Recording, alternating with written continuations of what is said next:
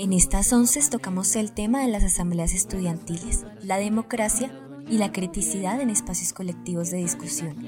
Además, hablamos un poco de las redes sociales y su papel con la responsabilidad en la transmisión de la información. Acompáñennos.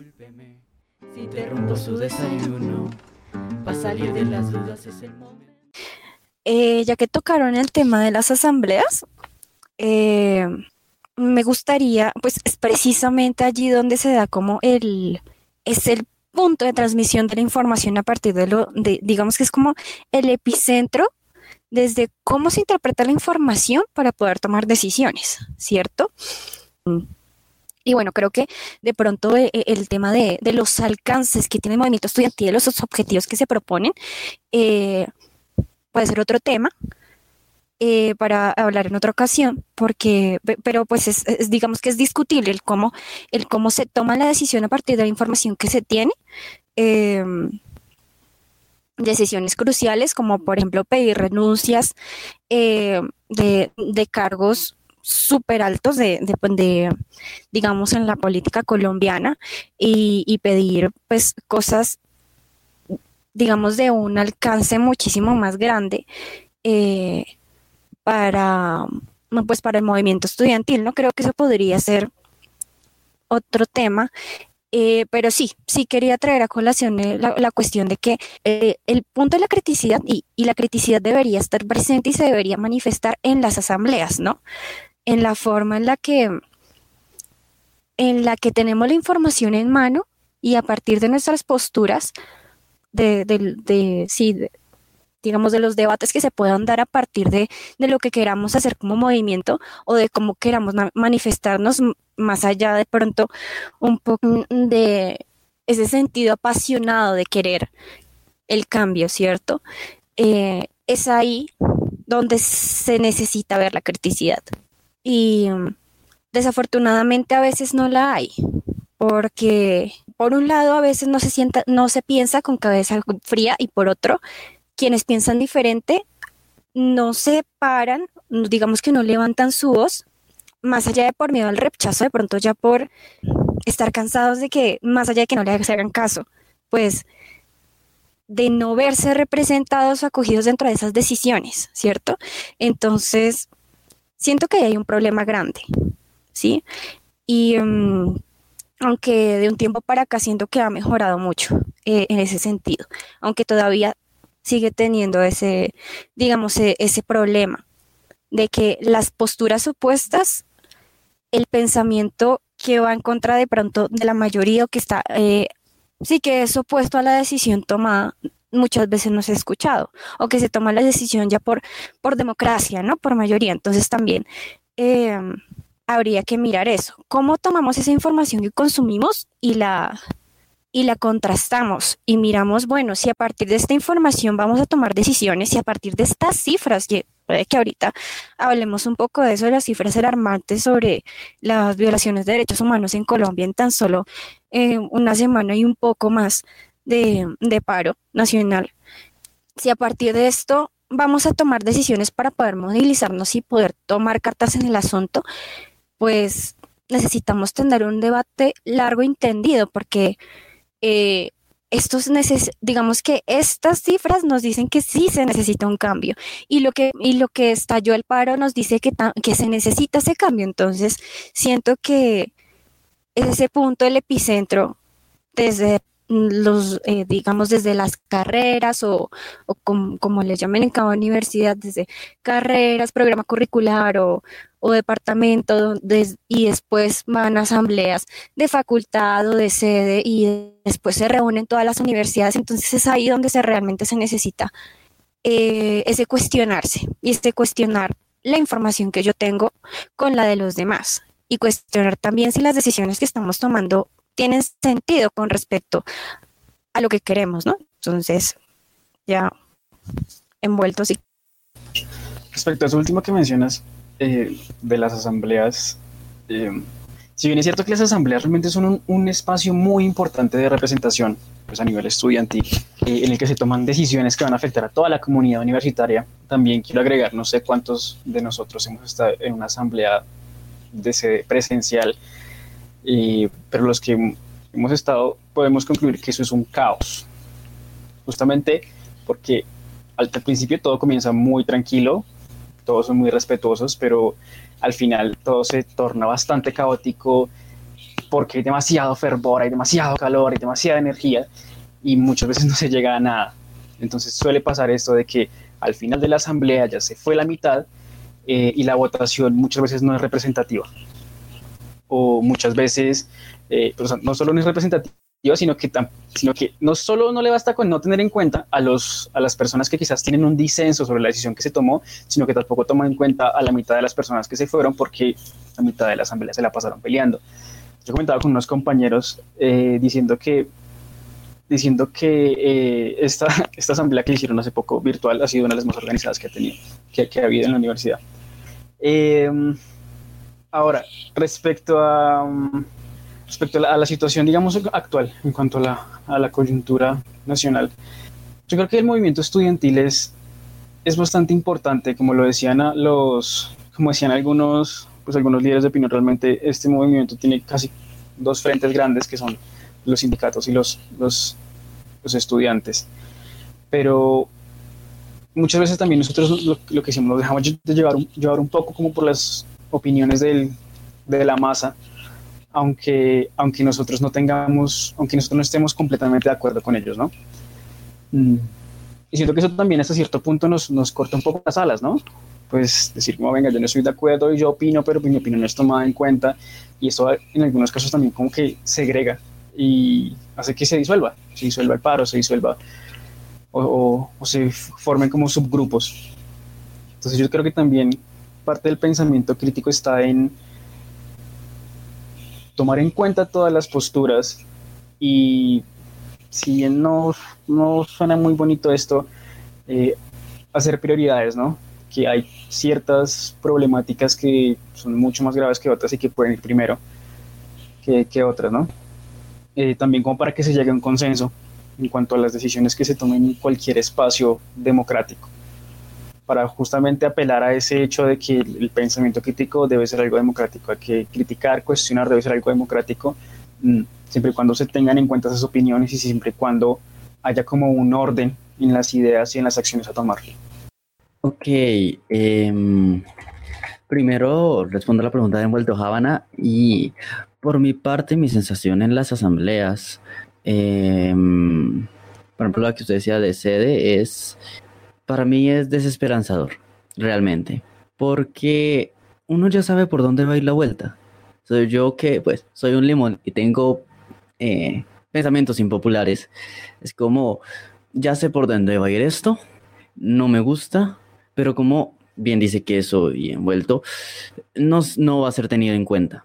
Y aquí volvemos un poquito a la segregación y es sobre esto de, bueno, tenga pensamiento crítico, pero no critique, no sea crítico. Y bueno, si usted es crítico, no, no lo vamos a tener en cuenta porque, ah, bueno, sí, no joda. Y eso es un problema porque estas asambleas veo que intentan ser una suerte de democracia directa, pero tiene dos problemas eh, grandes. Y es que para ser una democracia directa, porque todos pueden opinar y todos tienen voz, la participación, contrastando con la, con la, con toda la comunidad universitaria, es baja.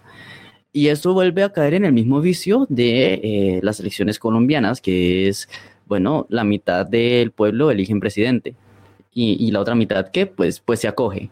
Entonces, siento que también hay que ser críticos con que hay que pensar si estos conceptos tan arraigados de la democracia directa y asambleas y todas estas vueltas realmente son funcionales.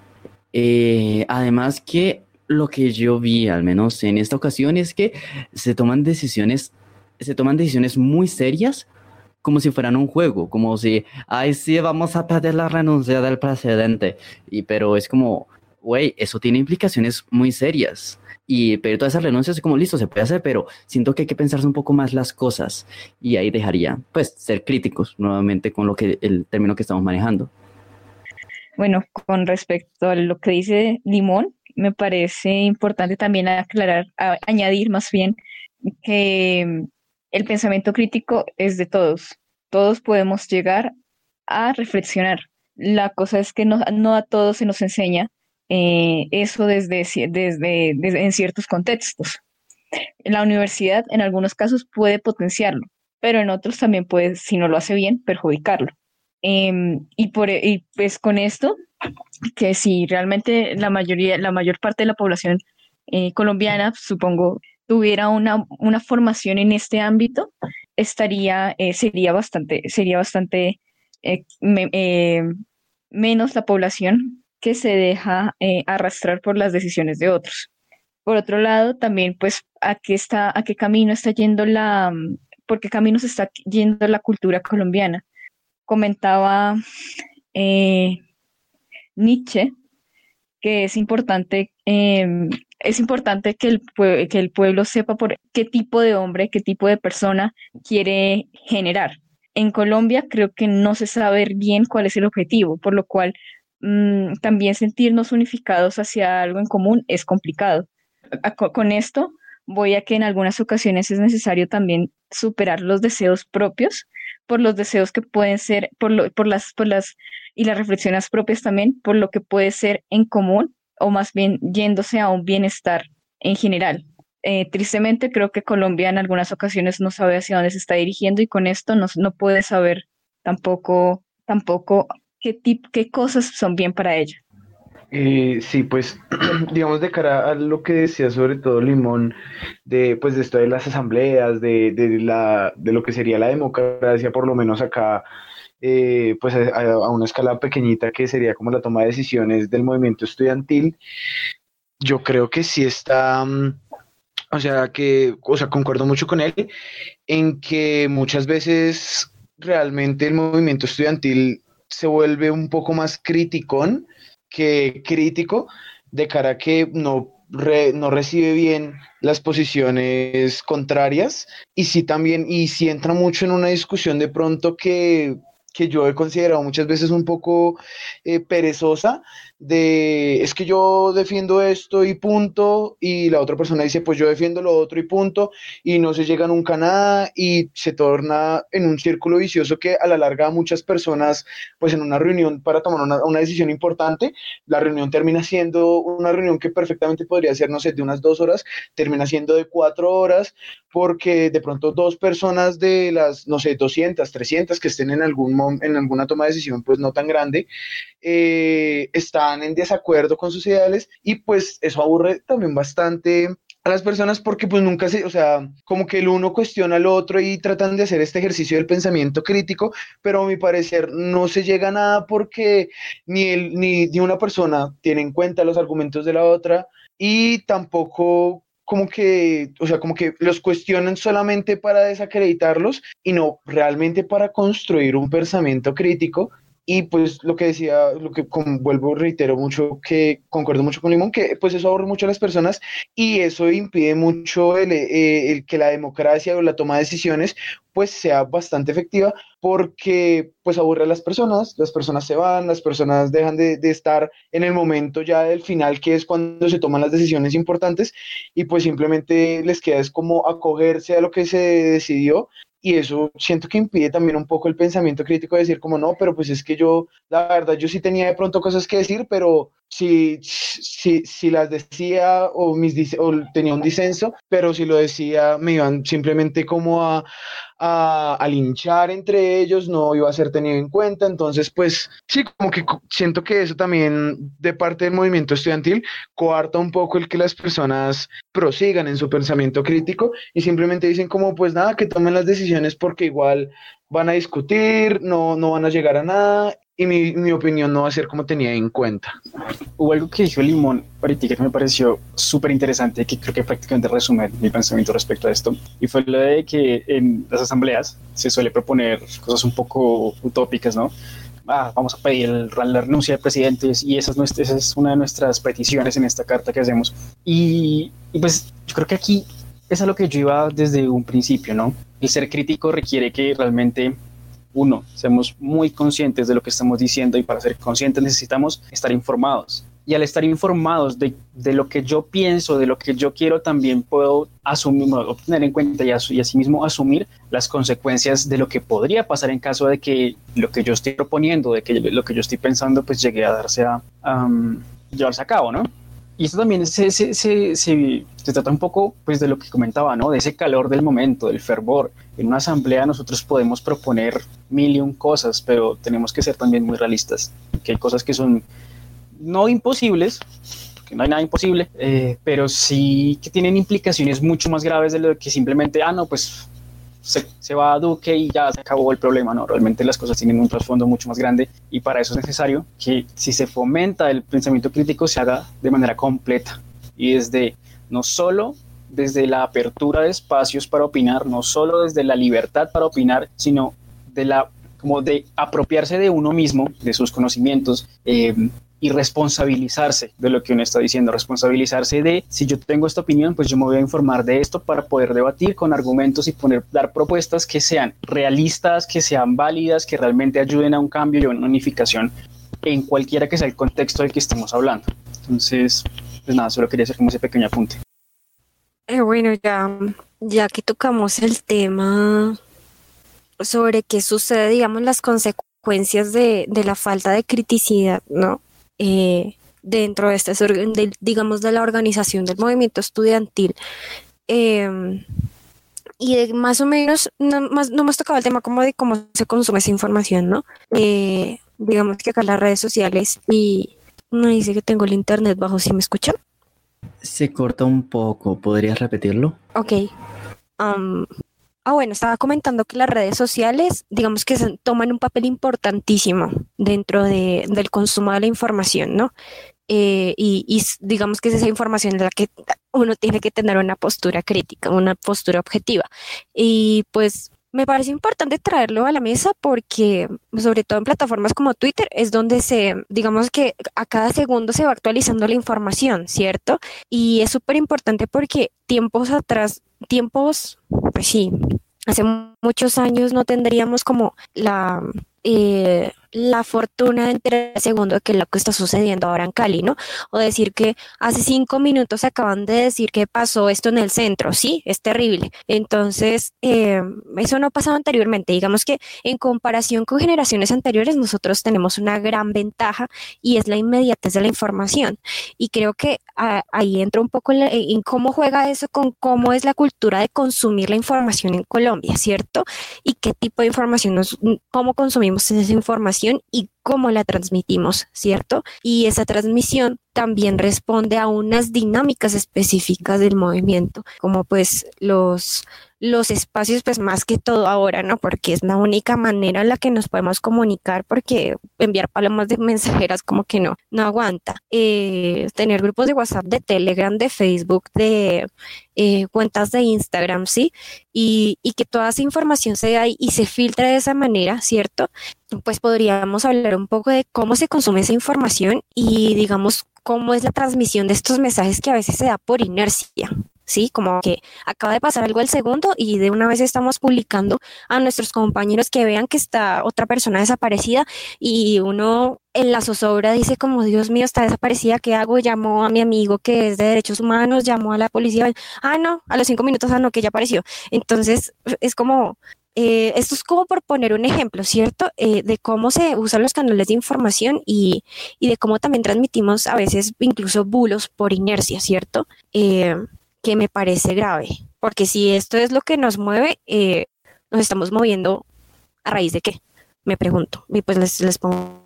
Bueno, aquí, bueno, aquí no voy a como complementar, complementar tanto, pero eh, siento que pues estos se conecta a dos conceptos. Uno, todos podemos ser críticos, como llevamos diciendo a lo largo de, de, este podcast, de que es una posibilidad de todos y, es bueno para todos hacerlo. Y em, básicamente de que todos tenemos que tener en cuenta la información que nos están, que estamos recibiendo. Por ejemplo, si tienen un video, yo recuerdo que en una marcha hace poco, hace, bueno, no tampoco ya, estaban reposteando videos de años pasados y los hacían pasar como eh, videos de, de, ese año. Creo que eso fue el año pasado también, a finales. Em, también pues tener en cuenta, como dice que eso, que posteamos y qué compartimos. ¿Realmente esto que compartimos está sacado de contexto? ¿Realmente esto que compartimos apoya la discusión o solo es la... solo ayuda a seguir estos estereotipos o a fortalecer una dialéctica del odio hacia el otro? Eh, o más o menos por ahí quería ir, pero no tengo tan estructurada la idea, así que ya acabo. Eh, pues yo creo que un poco por el camino de lo que menciona Limón, yo sí he visto que, sobre todo de cara al movimiento estudiantil, pasa mucho esto de, mm, de que la crítica no siempre se aplica, o bueno, se falla un poco en el momento en que la aplicamos a nosotros mismos. Y, y yo digamos que sí he sido, ¿cómo, ¿cómo, es esto? O sea, sí he evidenciado como el, parte del movimiento estudiantil, no digo que todo, eh, toma esto de, de, que se critica mucho que, no sé, si hay, algunos noticieros o personas eh, que tienen un, un, un, un, número de seguidores grande y que, puedan, pueden dar a conocer eh, información importante a muchas personas, como que descontextualizan las cosas, eh, utilizan datos falsos o cosas de otro momento que no, pues, no tiene como pues cabida en la lucha actual. Eh, sí he visto que el movimiento critica obviamente mucho eso porque eso deslegitima muchas cosas. Sin embargo, también parte, también, como mencioné antes, parte del movimiento ha realizado esas cosas de que descontextualizan, eh, descontextualizan eh, no sé, charlas, entrevistas eh, de su contrario o de las personas que principalmente atacan.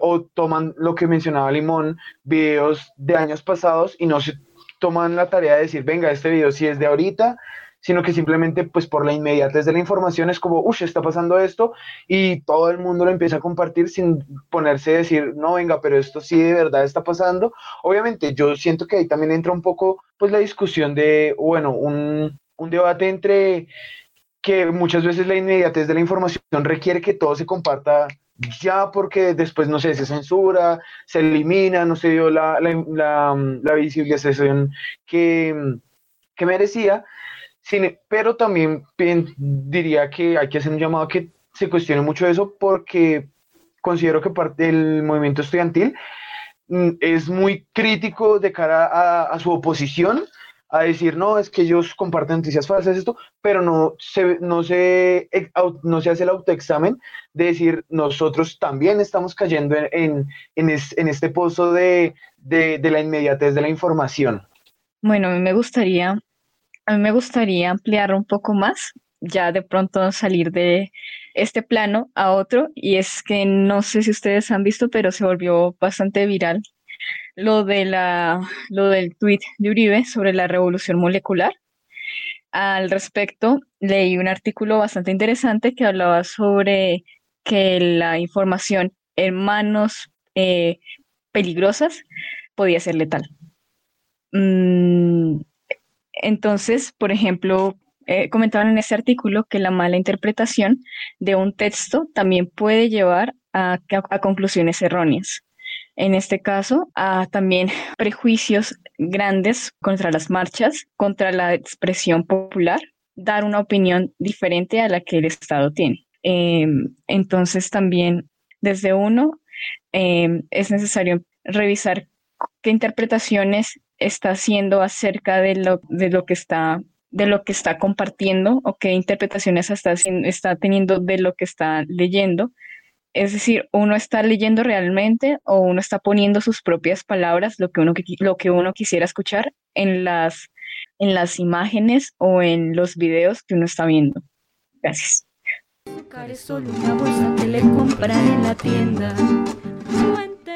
Esperamos que nuestra compañía haya sido de su agrado. Gracias a nuestros oyentes por continuar con nosotros.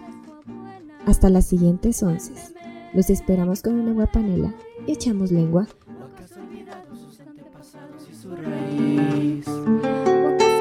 sus antepasados y su raíz.